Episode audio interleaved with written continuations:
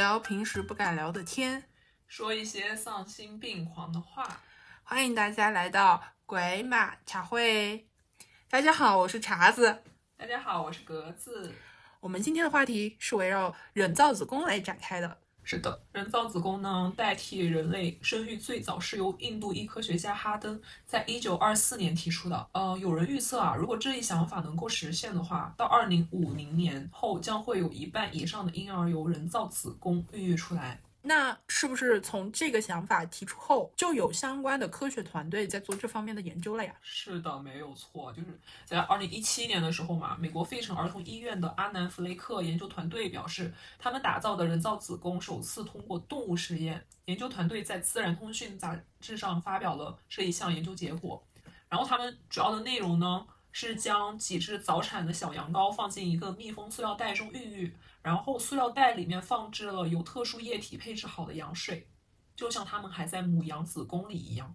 与此同时，小羊羔和袋子上还插了很多管子，通过它们可以提供给小羊羔足够的氧气和营养。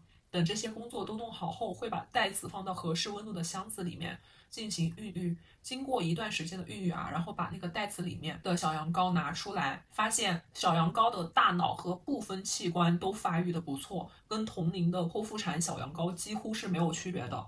在经过一年的观察之后呢，对当时的小羊羔再次做了一个体检，发现都过得非常健康。那么既然小羊羔可以，人造子宫是不是也可以呢？对，我觉得他这个实验能够成功的话，那人造子宫其实大概率是可以的。所以近几年呢，有科学团队就把人造子宫技术落地了。他们的想法就是建一个人造子宫的工厂。把那个胎儿都放在这个工厂里面，大大箱里面有那培育孩子的一些营养液，就有点模模拟那个子宫嘛，母体子宫的那种状态。是的，完了之后还给胎儿身边放呃父母的声音，所以还是有胎儿的胎教的，还可以放音乐什么的。生孩子还可以选择在工厂里面生出来，还是在家里面生出来，只是费用要高一些。但是呢，它这个技术里面还包括了一个 DNA 的选择问题。其实这个问题呢，我我们是觉得保持怀疑的态度的。他们这个科学团队就想把这个方案给落地，在争取资金的过程中，现在还是。因此呢，这个事情也引发了很多讨论。我们也发布了征集话题，但是呢，留言太少了。所以呢，我们去相关新闻下面找了一些具有代表性的不同视角的留言，我们一起来聊一聊吧。好的。我们进入，我们来正式的茶话会开始啦。有一个网友说：“他说那些为生育和哺乳付出太多艰辛和痛苦的女性，以及被一孕傻三年吓怕了的准妈妈们，完全有希望由人造子宫来代替人类生育。因此，技术的突破也是早晚的事。因此，这是一个具有特别广泛需求的市场。”那确实啊，就是如果你不考虑其他的因素，单从这个女性角度出发的话，就她自身健康出发的话，这确实一个是一个是很广的市场啊，需求市场。对，而且它不仅仅说是保护了女性的健康，而且它极大的。应该是也不算百分之百，就是在生育的这个过程中，百分之百避免了对系列的痛苦，对女性的痛苦，怀孕前期、怀孕中期、怀孕后期，包括产后护理啊这些，对吧？还有坐月子啊这种东西都包括在内了。而且它这个技术啊，我觉得它非常非常有利于那种打工人在职场上的平权，就是女性平权问题。对，这样的话，在职场上面男女方的权利会更加的平等。男生他们也没有办法拿说妈妈要生孩子、怀孕这些，所以你不能晋升，对吧？这样子的竞争的概率是提上来了。对，而且我觉得是在嗯一定程度上可以缓解女性的生育焦虑。对，他不会说就是。我去请假，然后生育的那段过程当中，我的工作受到影响的那种。就现在很大一部分女性不是不愿意生育嘛，都是因为你到了那个上工作上升阶段，但是那个年龄呢，又刚好卡在了就是所谓的科学规定最好生育的那个年龄阶段的末尾处，然后大家就会很矛盾，我到底是继续往上面走呢，就是顺从我的事业呢，还是说回归家庭，先生一个孩子？但是你如果生孩子的话，那你的事业有可能就是会停滞了，尤其是对于女性而言。而且，即便有很多超人妈妈，就是他们上班到最后一刻带孩子是就是生出来那一刻，但是她在怀孕工作这段时间，她会遭受很多的不公平对待。我在一个纪录片就看到了一个职业妈妈嘛，她是一个老板，公司的老板写文案的。完了之后，她一直没有跟客户见面，因为她知道跟客户见面了之后，她的订单量肯定会减少，所以她一直没有见面。直到他们迫不得已要见面的时候，正好她的那个快足月了，她的胎降。完了之后，她的那个合作方一看到她怀孕的这个状态，原本有很多单是要派给他们公司做的，后面瞬间减少到只有两单。我看到了那个那个职场妈妈的神情，很失失落，很落寞，因为她这个公司要运作嘛，要养活嘛，对吧？但是他们那个合作方还是得考虑那公司的运营还有风险问题，而且那个合合作方的交接人是女方，很残忍。即便是同性对同性的话，他的宽容度也是非常有限，因为他要首先保住自己的饭碗。是的。没办法，你人处在那个位置上面了，就是你不管你是跟我是同一性别的还是不同性别的，我们站在的那个平台是一个竞争的平台上面。对，要么就是你丢丢饭碗，要么是我丢饭碗，所以只能先保自己。对，很现实的问题。对，所以我觉得生小孩这个事情，如果是有人造子宫这个技术的话，会很大的提升职场女性的地位，这样男方那边他们也没有什么借口说。哎呦，你这个女性，你现在跟我竞争什么？你要回去结婚生子，你还要教育小孩等等，没有资格了，对吧？哦，对，我还想到一个非常有意思的点，就是如果这项技术落地的话，并且比较成熟的运用在市场上面的话。然后想想看，女生的呃社会权利得到了一定的提升嘛，嗯，那她的社会价值得到了一定一定的提升，那么她们的生活质量啊，包括她的工资水平啊，肯定也是会提高的。对，这样的话，是不是就就变相的给男性分走了一部分压力？你想想，现在普遍的大环境，大家还是认同的是什么？就觉得男的就应该赚钱养家呀什么的。那这样子的话，是不是大家就是更平等了？男性 男性会觉得我遭受到了侮辱。对呀，就是 就是怕他们过不了这一关，你知道吗？就很多有莫名其妙的自尊心，就是就是觉得。我跟你讲，这个自尊心普遍，而且很普遍。对啊，你又想又想女朋友或者老婆靠着我吃饭，靠着我生活，然后当。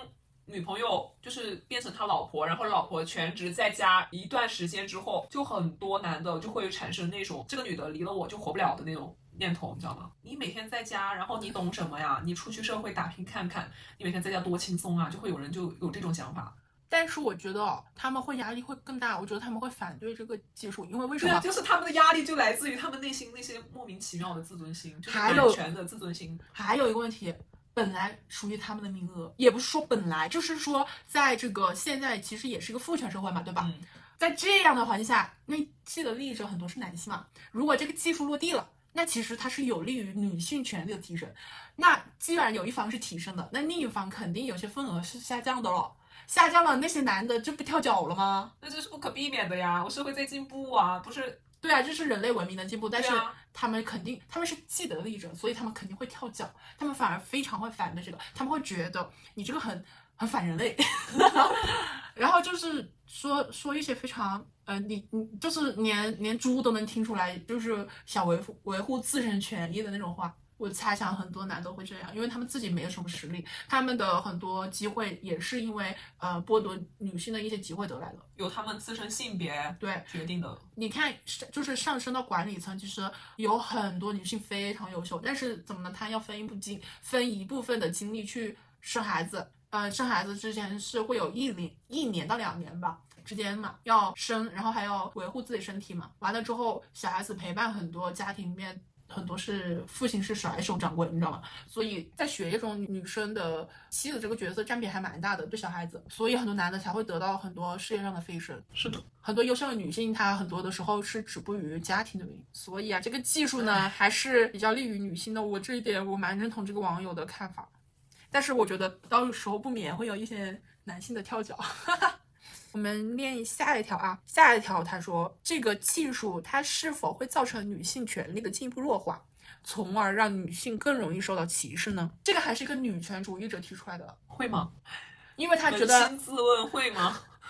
因为他觉得那个子宫属于女性嘛，如果这个技术造成呃造出来的话，那个子宫就没用了，他会觉得这个是剥夺了女权的。我真的，我都我都想问他是真女权假女权，他是不是一拳假女权，他是不是假女权真男权，为男权服务的女权主义？自我认同出现了偏差吧？这是这真是，就很多自我认同不正确啊，方向不不对啊。我觉得他生物没学好，就算女生就算有人造子宫怎么办？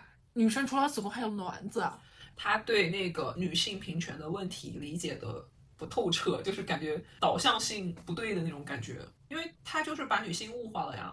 难道我们女的生来就是为了生孩子的吗？对啊，我也觉得呀。我觉得这个技术就是给女性提供了一个呃多一种的生育的方式。对啊，你女的，你作为一个女性，你除了生孩子，你就一无是处吗？你就什么东西都做不了了吗？你难道在你的老公、你在你的朋友、在你的家人面前就是一文不值吗？对啊，我觉得他放大了生育的这个特点。现在又不是古代，这个这个女权主义，我觉得她真的要考核一下，做个试验，看是不是内奸。好了，接下来我们再读一个评论。他这个网友的观点是不接受，而且要抵制。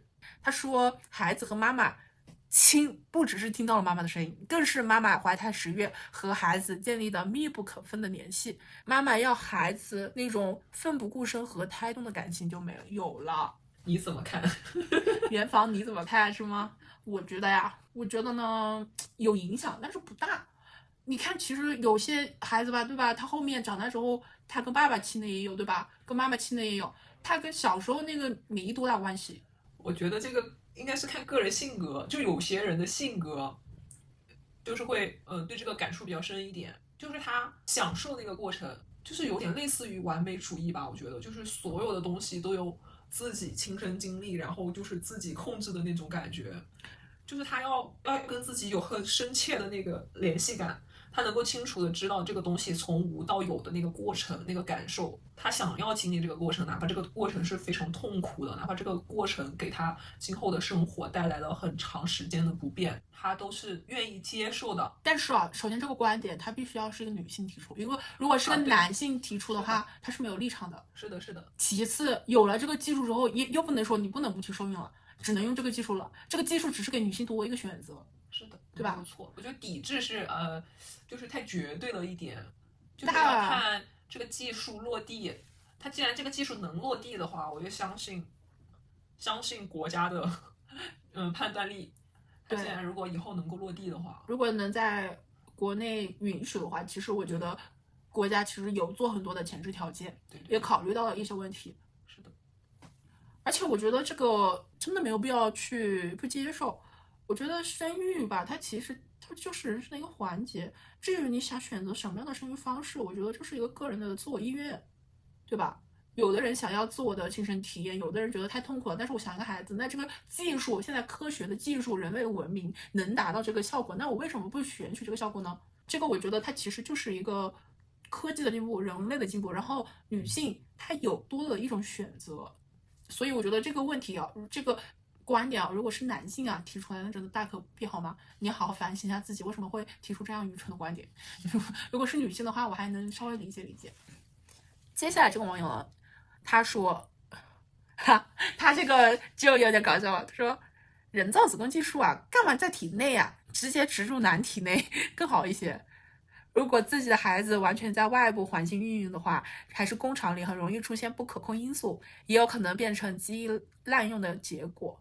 它其实就是可能对男性啊，他们的生育，但是对女生又有很多很多要求的一种愤慨吧，所以他才会发出 为什么要在体体外要要在男性的肚子里面生才对？我觉得让让男的生孩子会死吧，就是那个那个过程，就是因为呃很久之前不就出了那个项目嘛，就是男的去体验女的痛经时候的那个。不是痛经，是生孩子的哦，那个阵痛对是吗？对就一级、二一级到十级的那个阵痛。几乎没有人到达十二级，十二级才开始。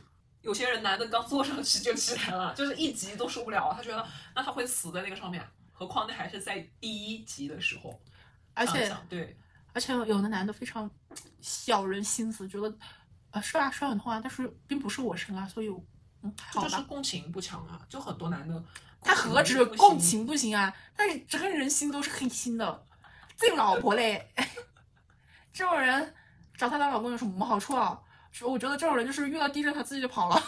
我这种理解最深的、感悟最深的，估计就是那些呃医院里面在产房待的那些医生和护士们，就看的最多这种。我觉得他们看麻木了。对啊，就很好区分啊，就是一个一个合格的丈夫，一个很好的丈夫，很少。在那里就是很完美的就能体现出来，真的。我觉得男生共情能力很重要，但是我感觉很多男的达不到这个标准，共情能力的标准，基本标准都达不到，非常可惜。国内的表达吧，就是家我觉得不是，就是表达的问题，我觉得是他们，我觉得男频小说很好的体现了男生他们的心里的想法和心里的那个思路。我推荐大家，呃，什么有什么恋爱脑的呀，对男性有什么天真幻想的，多看看男频小说吧，你就知道他们男生到底想要什么。就跟我们女生很喜欢看女频小说，因为女频里面就写了我们女生很喜欢的一些想法、思维模式。那男频小说里面就写了男生想要什么、想要什么思维模模式啊都有体现。男频小说真的有一些没有下限写的，就是你完全平时你看不出来那些男的脑子里面会想这些东西，就他能够在小说里面完美的体现出来，就是他不是很明显的写出来，但是你会无时不刻的感受到他的那个一个从一个男生视角看女生的一个女生群体的一个观念是什么样子的，因为他一般男频小说里面的女生角色就是为男权社会社会服务的。而且他们其实我感觉他们很少有爱情，他们很多的就是事业上面的升级。那都是对啊，男频小说嘛，就是都是那样子的。对，然后他们很多选择结婚对象什么的都是利益为导向，所以女孩们收起你的恋爱脑好吧？对，插个话，清醒一点，对 恋爱清醒一点。你有钱的你就不要去扶贫好吗？好 了好了，好了，扯回来，扯回来，好了，下一个。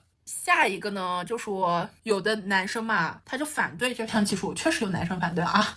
然后我就看到了一个条评论，他说这个技术呢，说就是说那个母体和孩胚胎是没有感情的嘛，和那个小孩子没有感情的。然后这个评论就说，男的说这个没感情不好，真他妈吓死我了。有的男的自己老婆怀了孕也不管不顾的，这个时候怎么不说没有感情不好呢？孩子不就是男的出精子吗？不就是换了一个地方出生而已嘛，对吧？我觉得这个女生道出了对男生很多不满，确实有很多男生就是就是因为他们就是生育的既得利益者啊，因为他们就是没有子宫啊。你要想男的有子宫，女的有子宫该多好，你就可以选择，对不对？我觉得我们都不 care 男性视角，就算有观念跟我们没关系，跟这个就是感觉影响不大啦。这个跟这个决策影响不大，我觉得就是哪怕他不同意，对啊，然后。然后那个同意的同意的不是基本操作吗？你管你同不同意。对啊，你有什么立场不同意？你有什么资格？这生育是女生痛，好不好？女生难受的事情，你有体会过吗？除非你自己来生一遍。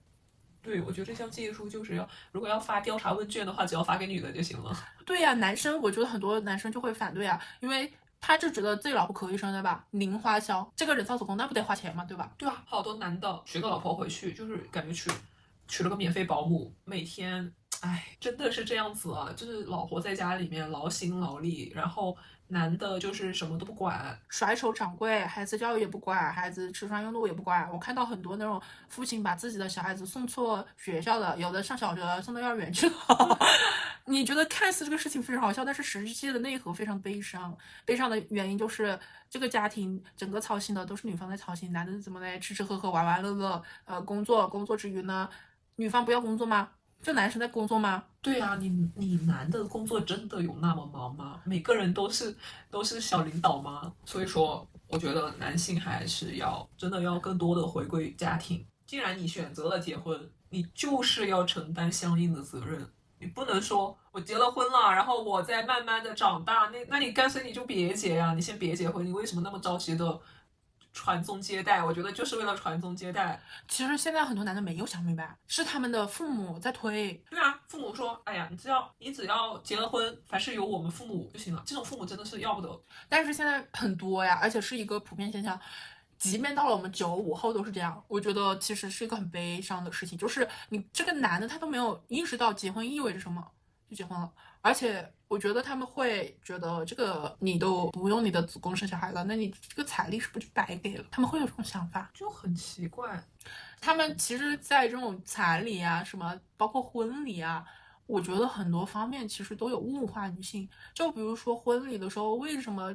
就是拉进婚礼入场的，必须要是父亲呢？为什么是父亲交接到一个是个男的交接到另外一个男的手上的，不能是女女生的妈妈呢？而且就是在那个婚礼很多环节，其实都是有点物化女性的。我觉得现在婚礼不像啊，就是中西结合，就是啥啥都凑一块儿，我觉得大乱炖，你知道吗？其实我觉得很奇葩，对，中不中西不西的，就是真的很奇葩。而且咱们的正宗的。中式婚礼其实都是晚上举行的，但是正宗的婚之礼嘛，正宗的那个中式婚礼其实有很多那种习俗，就蛮物化女性，确实蛮物化女性。那都是那又涉及到另外一个 另外一个话题，对，关注啊，还有很多评论呢，其实他们都是考虑到了一个非常社会的一个现象吧，因为这个技术的话，它其实会衍生很多灰色产业，就是人口贩卖会不会更加的严重，呃。器官买卖会不会更加的廉价？然后婴儿的交交，呃，就是滥用啊，基因的滥用，因为里面它有有说到一个基因的选择问题嘛。其实我觉得这个基因选择的这个方面，我觉得是不可的，是不能许可的。我觉得这个是，就是不被，应该是不被允许，就是继续实验下去的。这是触及到最最最最最底线的一个问题了。对，因为克隆它其实也有研究到这方面嘛，但是它是。它没有自由选择呀，就像现在很多人说，他有啊，造子宫可以自己选择基因编序，然后你的决定你孩子以后是什么性格、智力水平什么的。克隆他有啊，他选择是那个克隆的人的所有的基因啊什么的，但是你好歹有一个本来的样子啊，在那里啊。但是他其实本身没有变，他都有选择。这个选择是呃，你对这个有情感的人嘛，选择克隆。那这个基因编排的话，他选择是个优秀的人，但是都是有选择这个基因啊，只是取向不同。一个是选择优秀的，一个是选择自己有情感的一个人，非常很像的人或者动物什么的。但是我看到很多人现在不是可以克隆动物吗？但是我看到就是其实他们克隆那个动物啊，灵魂根本就不是自己上个动物的那个灵魂，他们自己其实也知道。只是外貌非常非常像，但是还是会有这就是不确定性，还是会有那么一点点的差别，就跟那双生子一样的。对，这就是不确定性。其实这个不确定性很危险。对，即便你选择最优秀的基因又怎么样呢？它可能还会反噬啊。你看手机你就知道了，那个配置都很高的手机不一定好用啊，不一定用的顺手，不一定非常的喜欢。这一项选择应该是不被允许的。对，就除了这个选项的话，还是会延伸很多灰色产业嘛。但是我觉得，其实有没有这项技术，它这个灰色产业还是会存在。我觉得它有一个前置限制，其实是就可以允许这个技术的。产生的，你像代孕，对吧？我觉得它又比代孕这个技术要好。代孕的话，很多那种非常底层或者说拐卖的妇女啊，她们要受到身体的伤害。但是人造子宫的话，它可能就不会说要拐卖那么多妇女了呀，它直接建工厂不就好了吗？这是不是在一定程度上减少了一些妇女的伤害呢？是的，减少了一部分就是贫困国家女性的社会地位，提高了她们的女性社会地位的问题。因为他们很多那些地方啊，女的真的是。社会地位太低太低了，她没办法做其他的事情，她只能够靠女性自身的这个功能，女性自身原有的这个功能去生存下来，在这个社会上生存下来，其实是很惨的，很凄惨的。他们在那个社会其实就是一个商品，他们没有选择，真的没有选择，生来就没有选择。他们可能不会有什么社会地位上的提升，但是这个可能会减少他们不会被就是要求去代孕嘛，因为有一个更便捷、呃成本更少的技术代替的话，他们可能会去做其他的事情，就不会有那么大的痛苦。其实，呃，这个技术呢，其实还会引引发一些社会舆论的，就是那肯定啊，会引发很大的社会舆论。就你哪怕就男女双方都会吵得不可开交，而且还会内部吵架，就女的跟女的之间的。意见分化，然后男的和男的的意见分化，然后老人和年轻人的意见分化，就是很多个群体，特别是那种嗯长辈，他的观念很固化吧，他就觉得，那你自己有子宫，为什么你自己不生？你一定要靠一个技术去生？对，因为很多老一辈的嘛，他的思想还是停留在以前的那种很保守的思想，他觉得利用这种人工受孕、人造子宫怀孕的话是反人类的、反自然的、反违背自然规律的一个生育模式，他就觉得好像生出来的孩子就不是自己的孙子，不是自己的那个外孙的那种感觉。我觉得他们可能都没有想到反人类、反自然，他们会觉得不正常。不就正常，不正常他们就是觉得不正常，然后就不符合他们的那个群体的一个规律，他们就觉得自己会成为异类，他们害怕成为异类，所以他们讨厌这个举动。他们可能思维会有这么简单，但是他们做法就会让人很生气。这个其实也是需要呃不可忽视的一个问题，因为生孩子的话，他们肯定会插手的，不可避免什么公公婆婆呀，或者是自己的爸爸妈妈呀。这个是其实这个是没办法避免的，因为他们是一整个家庭关系中重要的成员嘛，组成的一部分，他们的意见也很重要。但是我觉得这个矛盾最大的就是这项技术刚刚落地的时候，他们也需要时间去接受，这个是没办法的，这种矛盾肯定是慢慢的来解决的。我觉得刚刚落地的话，就是普通家庭可能都买不起，应该很贵。对，但是呢，我我觉得普及开来的时候啊，普及开来的时候也要经过很长一段的，经过那么长一段时间，老人可能也活不了那么久吧。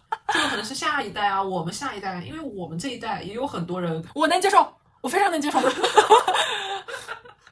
你恨不得你自己自己上。我非常希望自己成为第一批实验品。但是呢，其实这个技术吧，它有个非常好的社会现象，它能够就是缓解那个人口老龄化，对吧？你出生率上升了，那个人口老龄化的那个率就降低了，对吧？对啊，你看我们现在国家的人口老龄化好严重的，这个呢，还可以推动一个事情，延缓退休的那个政策可能就不用了。谁还想六十五岁在工作？谁还想六十大岁的时候还要请假？想想都觉得这个人生好悲哀。如果再我们再这样下去的话，人口老龄化下去的话，等一下就要七十岁退休，七十岁退休，很多人就是工作着工作着就去世了。七十岁老胳膊老腿的，你真的你还要这多大的压力啊！韩国他们日本那边不就是有这个现象吗？就是七十岁的老人还在工作，不然的话他生活没有办法生存下来。那边是很普遍的现象。我上一次接触到他们这个消息的时候，我大为震惊。我看那些老人家六七十岁了，还有八十岁的身体硬朗一点的都在工作，就是做那种呃他们力所能及的一些工作，比如说一些慢一点的快递呀、包装快递呀、运送快递呀那些，还有外卖啊，很多都是老人家在做。因为他们那个社会构造问题，他们那个他的自己的儿子呀、自己孩子嘛，他们那一代就是也是入不敷出，他们的房贷又很重，各种的贷又很重，完了之后孙子孙女上学又学费又很重，越来越卷嘛，他们那个社会完了之后，他们没有一个很好的措施去应对那个呃人口老龄化，主要就是出生率上不来，他们的那个韩国好像是负增长吧，还是日本？韩国韩国是负增长啊，那不就他们那边的老人工作真的很多。哎，我不希望我国是这样的现象，所以还是推动这个技术的发我展。不想等我六十岁，我快退休的时候，突然颁布一个 法令出来说，从今年开始，咱们国家就是进行了延迟退休，咱们要工作到七十才能退休。哎，你说当时如果发布这个小学话，是不是一堆六十岁的被气死了？那我要去抗议。不是，你七十岁退休，你那个养老保险交了有什么用？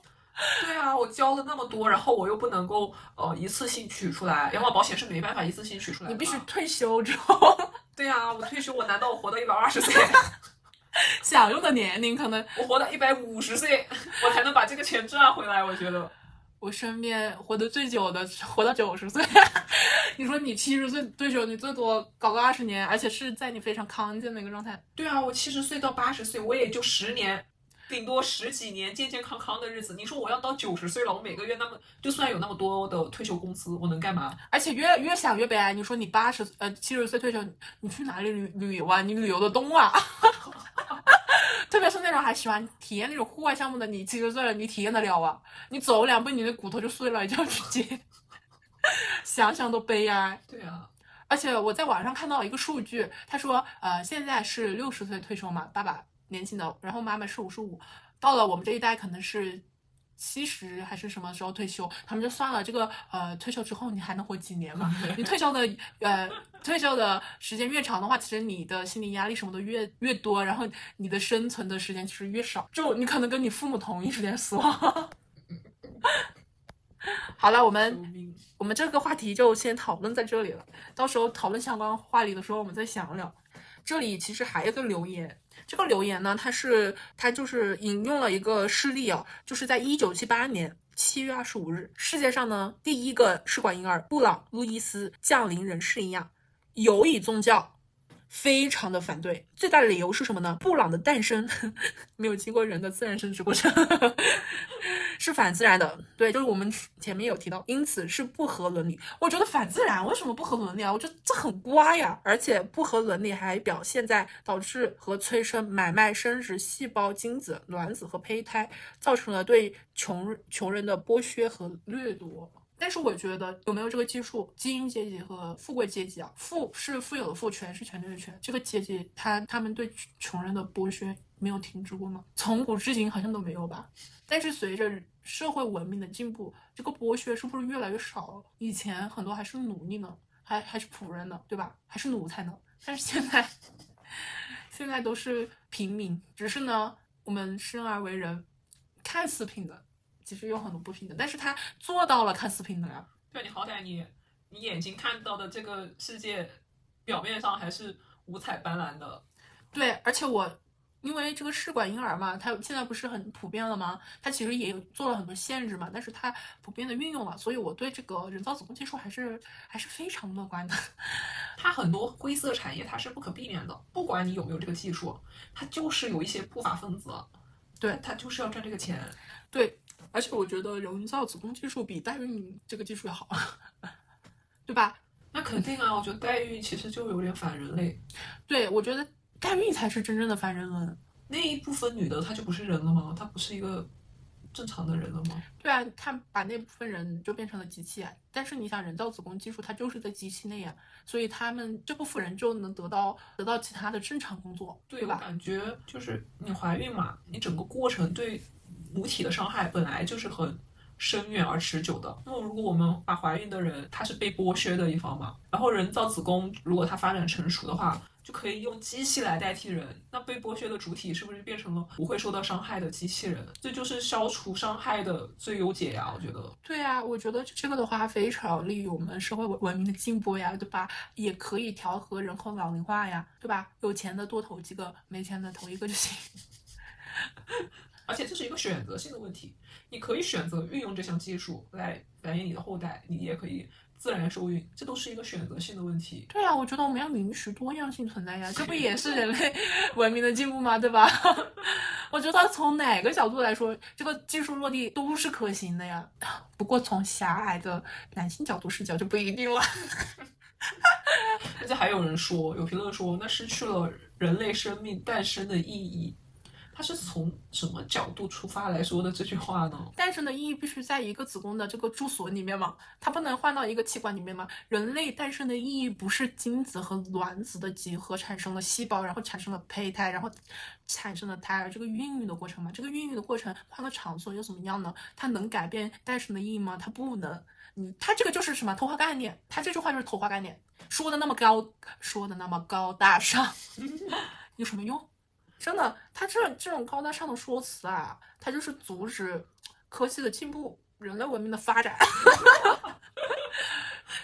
没有错，对女性女性的平权的提升，而且啊，我们我觉得就是一开始这个社会是母系社会，到了后面的社会文明的进步，才慢慢变成男权社会。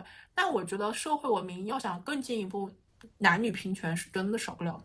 哎，对啊，那你既然想要这个人类生命诞生的意义，那就社会重回母系社会啊。好歹那个时候就把我们女的那个本有的子宫，女性才有的子宫，把它的地位就是摆在一个很高的地方啊，摆在一个最神圣的地方。对呀，那就是回到母系社会啊。好歹那个时候女性的地位是崇高的。对，我觉得这个生命诞生的意义才是最原始的，对吧？你要是你要是要说这个神秘诞生意义的话，那你是不是你是不是得给这个子宫孕育得搞一个非常实际的很崇高地位呢？而不是嘴上说啊最伟大的就是母亲啊，因为她怀了你生了你呀。我觉得这个说一说谁不会说啊？你这个男生，你怀孕生子，我一样的告诉你好吗？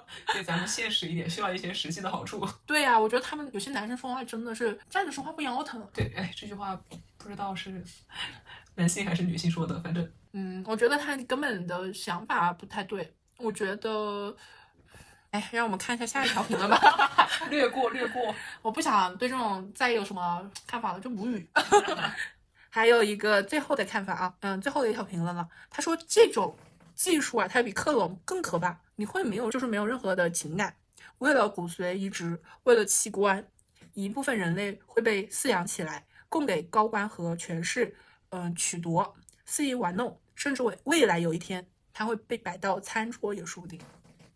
被摆到餐桌也说不定哦，这个评论真的有点毛骨悚然。我也觉得，但是现在暗网上应该也有很多，这是我觉得这是不可避免的一个人性的恶的问题。对我觉得这不是跟这个技术我就没有什么对错，我觉得是要限制这个技术的方面吧，对吧？我跟你讲，我觉得，就说我觉得这项技术的话，有可能在还没有普及的时候，就是它已经研发出来了，但是它还没有被普及的时候，它肯定是一些有钱的、有权的一些顶层的人里面，一些这些人里面呢，有一些比较 变态的人吧，他们有可能已经就是做过这些事情了呀。就是已经有存在，他们他就觉得这个可能会被更加滥用，但是我觉得其实我觉得跟限制这些权利有关。你要是不限制这些权利的话，有很多作恶的人呀。我心理变态的人在人体的基数来看还是少数吧，你把这些少数揪出来呀。又有权又有钱又心理变态的人，那可能也也那是凤毛，也不能说凤毛麟角这个成语，我感觉侮辱了这个成语。我觉得应该是极少数人，这个极少数人其实终究会有报应的。看那么多历史的那个事事情啊，包括这几年比较著名的一些事情啊，我觉得这种它会有报应。是的，所以我觉得你不能惧怕这些事情的发生，你就不去推动一个技术的落地呀、革新。对这个的技术，我觉得非常非常有利于我们女女女性了，而且我觉得它是一个人类文明的一个很大的一个进步。是一个转折点吧，对这个问题，我觉得就是很多灰色产业，包括它会滋生很多人的恶啊，这种人性的恶啊，我觉得它这个东西要在前面就要遏制，在前缀条件就要遏制。但是所有的事情都是多面性的呀，所有的事情都是多面性的，它不是一个正反面的。对，包括人也是一样的，你没有办法说去限制他，说你必须怎样做，你必须怎样做，必须做一个好人，必须做一个坏人。但是我们依旧相信，就是这个世界上好人是多于坏人的。对，我们相信这个世界上是还是美好的世界。这个人类大体量还是正常人比较多，变态也就一个小概率或者是小基数吧，都不不应该叫小基数，可能就是极个别。我觉得大家也不要那么的恐怖这种恐惧啊，恐怖这种事情的发生。最后呢，我们想说，生还是不生是个人选择问题，是女性你选择的问题。用什么方式生呢？也要是你自己的主观意愿。我不希望说女性被各种噱头啊，或者各种亲情啊被绑架。嗯，生孩子，特别是自己生，一定要想清楚。你要清楚，这个权利是掌握在你自己手中的，你有这个权利去选择做还是不做。我们对待这个技术呢，其实不要抱有太过于极端的一个情绪或者怎么样。我认为我们就用平常心、嗯乐观乐观的心态去对待这个技术，它其实就是给我们多一个选择。至于这个技术它呃会滋生很多阴暗面呢，其实大众包括国家还有这个相关的团队，他们其实会考虑到的。所以他们会设置很多前置的条件，希望大家能放松的对待这个选择吧。也希望某些男性不要太过于跳脚，也希望大家生孩子这个权利呢把握在自己手中，同时做这个权利的时候，希望大家非常的情愿和开心，对吧？这样生出来宝宝也很快乐、很开心，这样你培育他，你也很快乐、很开心。是的，我们是支持这项技术的 落地，并且期待着这项技术的落地的。而且我非常希望他迅速的成长并成熟，我也想用这个技术。好了，我们今天的茶话会就到这里了。希望大家喜欢，点赞支持，对，啊，给给我们一点点评论啊。欢迎大家关注一下我们下一局的话题征集那就拜拜喽拜拜再见下局见